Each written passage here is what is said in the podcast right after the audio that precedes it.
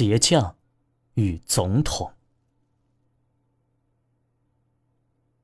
被公认为美国历史上最伟大的总统，林肯。当他在当选总统的那一刻，整个议院参议员都感到尴尬，因为林肯的父亲是个鞋匠。当时美国的参议员大部分出身望族，自认为是上流优越的人，从未料到要面对的总统。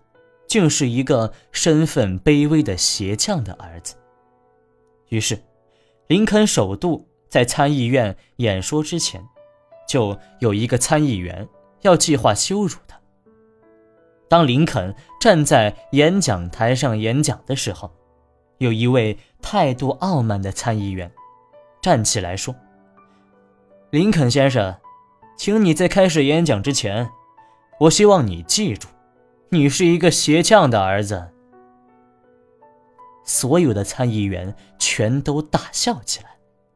虽然自己不能够打败林肯，却能够羞辱他而开怀不已。林肯等到大家的笑声歇止，再说：“我非常感激你们，使我想起我的父亲，他已经过世了。我也一定会永远记住你的忠告。”我永远是鞋匠的儿子。我知道，我做总统，永远无法像我父亲做鞋匠那样做的那么好。参议院陷入一片静默里。林肯转头，对着那个傲慢的参议员说：“据我所知，我父亲以前也为你的家人做鞋子。如果你的鞋子不合脚，我可以帮你改正它。”虽然我不是伟大的鞋匠，但是我从小就跟随父亲学到了做鞋子的艺术。然后，他对所有的参议员说：“对参议员里的任何人都一样，如果你们穿的那双鞋是我父亲做的，而他们需要修理或改善，我一定尽可能帮忙。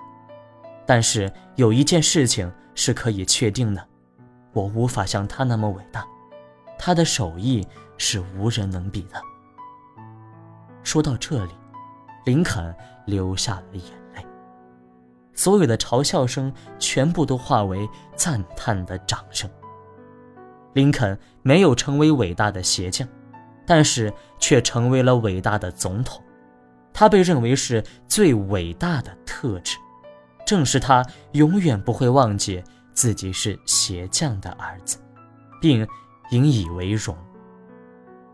当六祖会能去拜见五祖弘忍的时候，弘忍问他说：“你是哪里人？来我这儿求什么东西呢？”